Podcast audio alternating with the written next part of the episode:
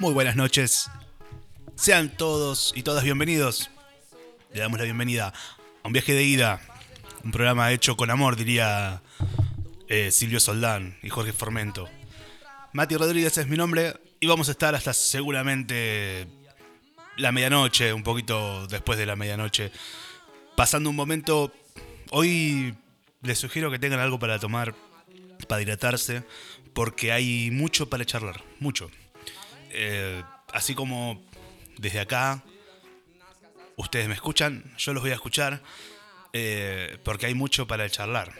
14 grados afuera, poquito, 2 grados más que el, martes pasado, así que podemos decir que el frío de a poco está mermando, pero el fin de semana está anunciado lluvia y me parece que ahí se va a pudrir. Bueno, eh, primero un saludo grande a todas las personas que están del otro lado. Eh, arroba un viaje de ida radio es nuestro, nuestra cuenta de Instagram. En el mismo van a poder encontrar un link donde van a ingresar a, a nuestro blog, que tiene un chat para la comunidad donde todos podemos estar charlando, opinando y etcétera, etcétera. Así que, nada, seamos. Bueno, eh, ¿por dónde empezar? Nuestra, nuestra vida se, ronda en base a lo que nos llega y a lo que mandamos en los grupos de WhatsApp. Y ayer, eh, puntualmente, en dos de los grupos, eh, se tocó un tema que en realidad es una, una película, que fue Prohibido Pasar, Hércules Vigila. No sé si recuerdan, la película en donde uno de los chicos se muda a un barrio, donde había un grupo, en donde se, jugaba al béisbol. Eh, un tal Rodríguez, el bambino, el gran bambino, tenía ahí como, como referencia a Baby Ruth. Jugaba en un descampado y al lado había como un, un taller, algo así, abandonado, en teoría abandonado, en donde había un perro enorme, gigante, obviamente exageradísimo, que se llamaba Hércules. No sé, no sé. Cuestión que en algún grupo se admiraba el paso del tiempo de los actores y en otro de los grupos se hizo una fotomontaje en donde varios de, nosotros, por el artista Augusto, varios de nosotros eh, estábamos en el mismo lugar donde estaban todos los chicos y fue muy gracioso. Entonces, empezamos a hablar de la película. Una película que podemos decir que es de culto porque es, es recordada por todos y, y, a, la vez eh, es, es un clásico. Entonces, se me ocurrió buscar el año de la película. ¿Y qué encontré? Es del año 1993. Pero, y acá eh, empezamos por ahí el debate de la noche. Uli, buenas noches, bienvenido desde nuestro chat. Eh, nos está saludando. Bienvenido a toda la gente que está sumándose al chat. Eh, bueno, la película del año 1993, en donde cuenta la, la, historia que Scotty Small, un estudiante de quinto grado, se traslada a una nueva ciudad, etcétera, etcétera. Y bueno, entonces me llama la atención lo siguiente. El título de la película, el título original de la película, se llama The Sandlot Scotty Summers. Sería algo así como The Sandlot, eh, el verano de Scotty. Y dije, ¿por qué mierda? No solo acá llegó como eh, prohibido pasar Hércules Vigila, sino que en España llegó como nuestra pandilla. Entonces dije, pará, ¿qué está pasando? O qué está pasando, no, mejor dicho, ¿qué es lo que pasaba? Eh, ¿Por qué? ¿Por qué pasan estas cosas? Y dije, a ver, hagamos memoria, ¿no? En aquella época, ¿qué había en la tele? Yo estoy hablando para la gente por ahí que tiene más de 30, o para los que tienen hermanos mayores, etc. Hago un paréntesis, un abrazo grande a los que están sumando, Santi, la negrita, al manager también que está del otro lado, y Nachito, eh, Augusto, muy, muy buenas noches a todos los que están sumando. Scottish, Scottish me suena a whisky, dice el manager, y es verdad. Cuestión, bueno, que empecé a hacer memoria de aquella época. Imaginen yo estoy por cumplir 35 años. Entonces, en esa época, en la, en la tele estaba el mundo de Disney. Y el mundo de Disney, conducido por Leonardo Greco, pasó de algo a algo que a mí me quedó grabado en la, memoria. De los personajes, eh, había uno que se llamaba Trevelin. O por lo menos acá le pusieron Trevelin. De un momento para otro, por arte de magia, se empezó a llamar Goofy. Y, y es, es, el cambio ese drástico que, que se me viene a la memoria en aquella época. Entonces, empecé a hacer mucho más profundidad en qué estaba pasando ahí. Porque, eh, ¿qué pasaba con los títulos en realidad?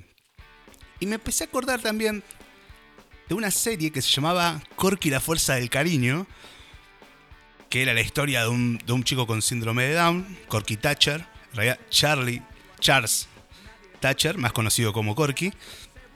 Sin embargo, el título original era Life Goes On. Eh, y acá se llamó Corky, la fuerza del cariño.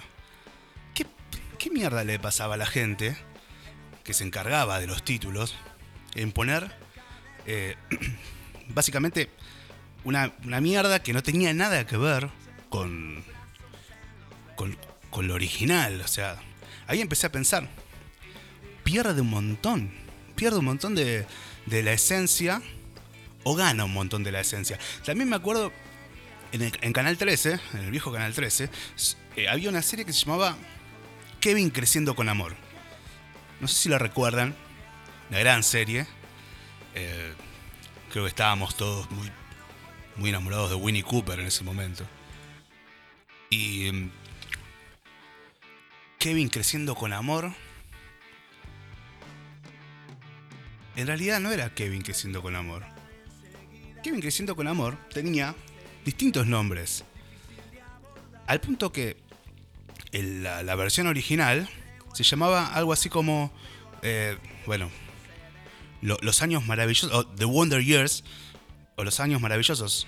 ¿Por qué se llamaba Kevin creciendo con amor? Bueno, cuestión que ayer hablando un poco de la película de, esta de, de bueno, de, de Hércules Vigila, eh, se me ocurrió pensar. Acá, bueno, Uli nos cuenta mi pobre angelito, que es Home Alone, o sea, nada que ver. Nada que, pero nada que ver, ni siquiera era una traducción literal. Entonces me puse a pensar, ¿quién es el hijo de mil puta que le cambia el nombre, el título a las, a, las películas? Y, y mejor aún, me puse a pensar, ¿por qué? ¿Por qué se cambia el título? Si... En fin. Bueno, haciendo un trabajo de investigación muy, muy audio, o sea, de, anoche a hoy, y encontré algunas explicaciones que tienen algún sentido. Al parecer, hay grandes, eh, eh, grandes productoras que eligen sus, películas.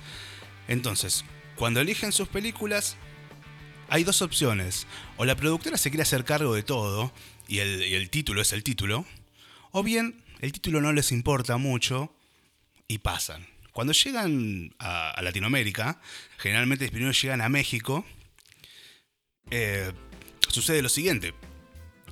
Se junta un grupo de gente, esto es tipo una lluvia de ideas, a buscar un título para la película que de alguna manera eh, sea representativa a la misma y a su vez el, número, perdón, el,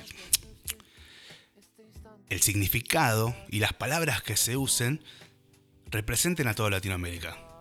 Entonces, claro, ahí digo, bueno, puede ser. Ahí tiene algo así, algo así de, sentido.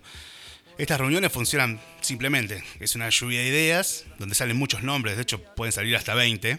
La gran mayoría son muy malos, pero se trata de eso.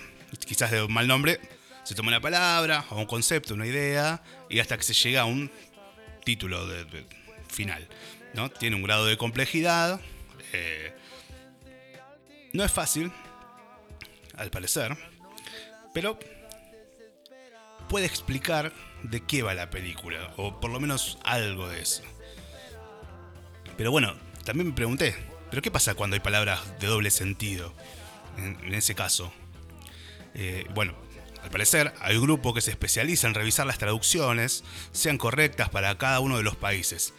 En, gran mayoría de las, las películas, los doblajes y los subtítulos son muy generales, se toma un español muy neutro, no se utilizan ningún tipo de modismo, ya que funciona desde México para toda la región.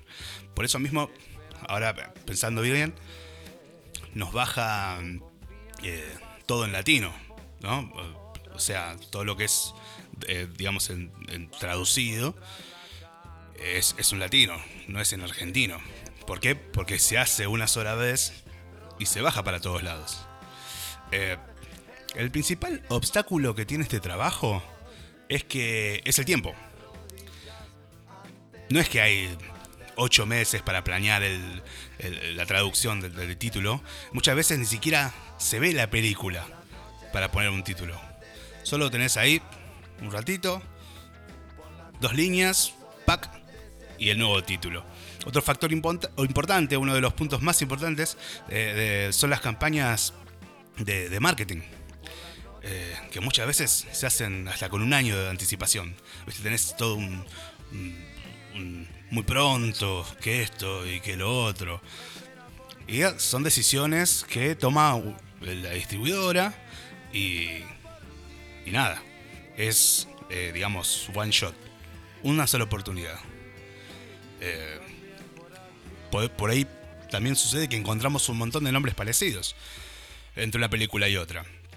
Eh, y luego tenemos algunos imbatibles, por ejemplo Titanic, por ejemplo Toy Story, en donde la productora se hace cargo de todo, eh, bien riguroso, o el director junto con la productora dicen, loco, esta es mi película, se llama así y quiero que se llame así. Bueno, en base a todo esto, una gran investigación y por ahí podemos eh, deducir que, que hay un laburo y por algo, por algo hay hay, hay, tantas traducciones que para nosotros son una mierda, dije, ¿cabe la posibilidad de que haya algo más mierda que lo que recibimos? Y no me van a creer, pero...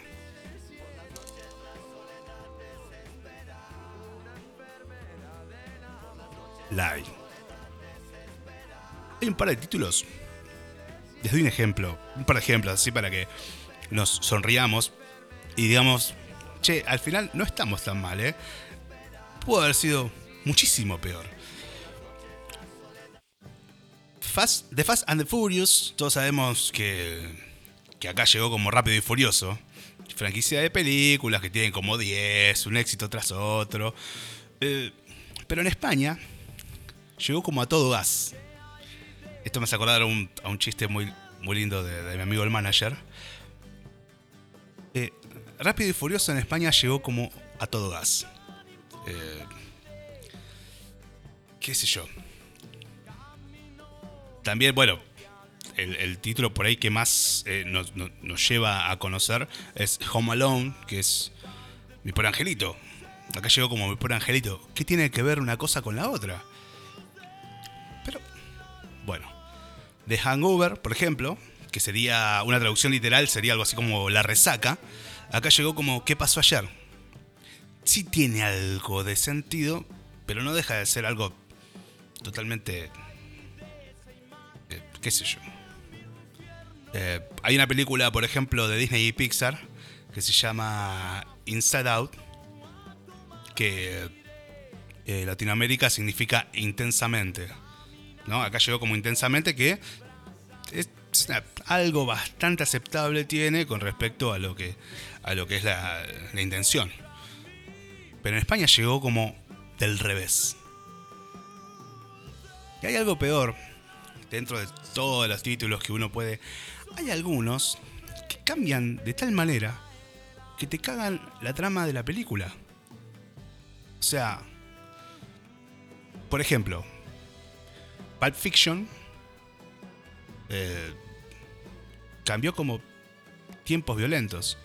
Eh, pero dale, un poquito de fe poética a la, al título y, y dale.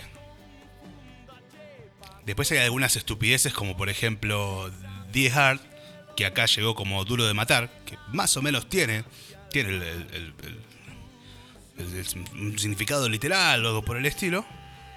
Ah, e, en España llegó como jungla de cristal. Díganme ustedes, ¿qué es jungla, de cristal para, para la película Duro de Matar? Eh, Beetlejuice, el clásico de Tim Burton, que acá llegó con el, con el, con con el título literal. ¿Saben cómo llegó en España? Como Beetlejuice pero así. B larga I T E L C H U S. Beetlejuice. ¿Qué sé yo? Eh, y, cierro esta charlita con con una película que qué sé yo, no, sé cómo no sé cómo explicarlo sin sin sin reírme porque me estoy riendo desde ayer que, que me di cuenta de esto, me estoy riendo.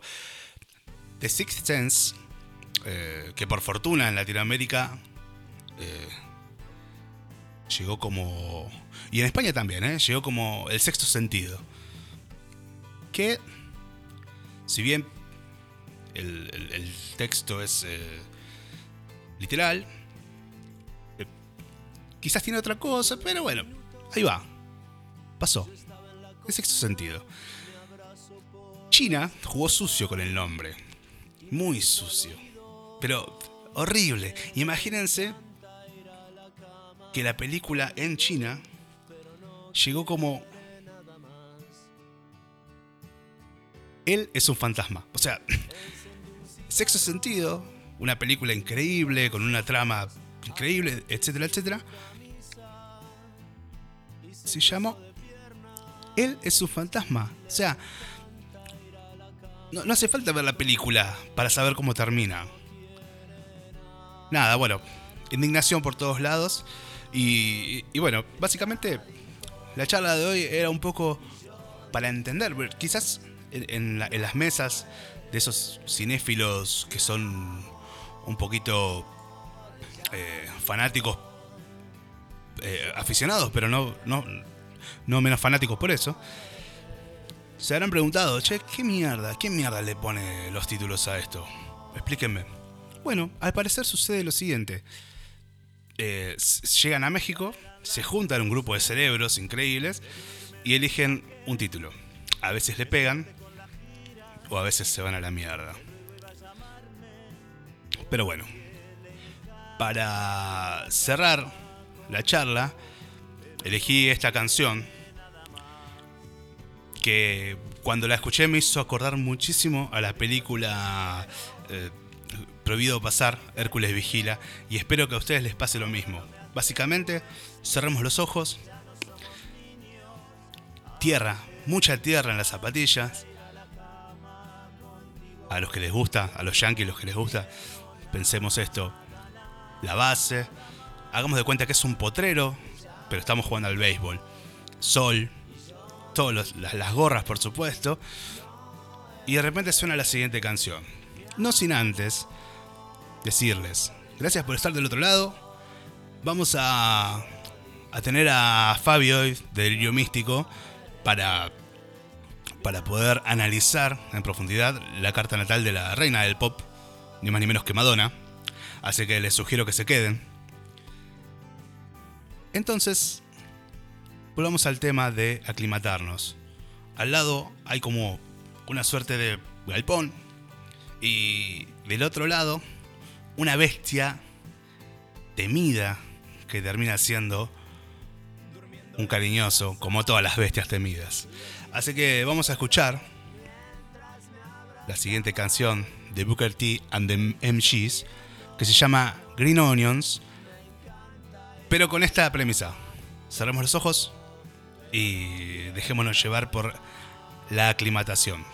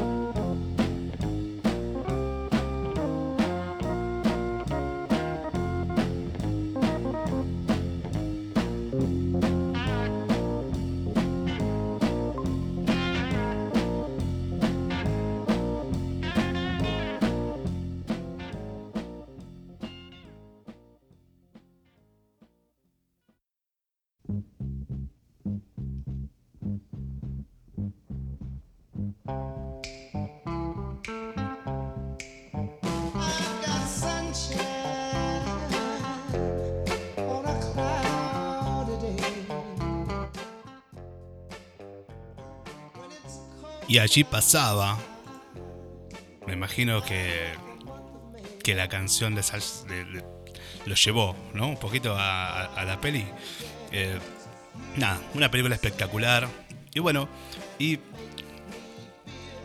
después hay, algunas cosas que, no, sé si tienen mucho sentido hablarlas, ¿no? Pero pasa mucho con los dibujitos animados también. Que y, creo que lo que fue el acceso a Internet nos, nos permitió descubrir que en otras partes del mundo, cuando le hablábamos a, los chicos de, supercampeones, no nos conocían, no sabían qué, eran los supercampeones. Eh, así que, nada, agradecemos a la, a la tecnología, por un lado, pero por el otro lado, eso fue un poquito, ¿no? Esa, esa fe poética de, Che, qué cagada, ¿eh? Hubiese sido lindo de alguna manera quedarnos con los supercampeones y no con Capitán Tsubasa o como se llamen. Los Caballeros del Zodíaco. Nosotros teníamos los Caballeros del Zodíaco muy arraigados en nuestro, en nuestro popular. Sin embargo, la realidad era Saint Seiya. Pero bueno. Eh, a ver, vamos a hablar de los, los mensajes que hay en el chat. A ver. Sí, un, reconocimiento muy grande a Augusto que, que- que hizo el, el video, la, la foto montura, si se me permite la expresión. Eh, bueno, están hablando de algunos aditivos y las películas. Uli que jamás vio Los Caballeros del Zodíaco, quizás está perdiendo algo interesante. Mucho cosmos, mucho, mucha astrología.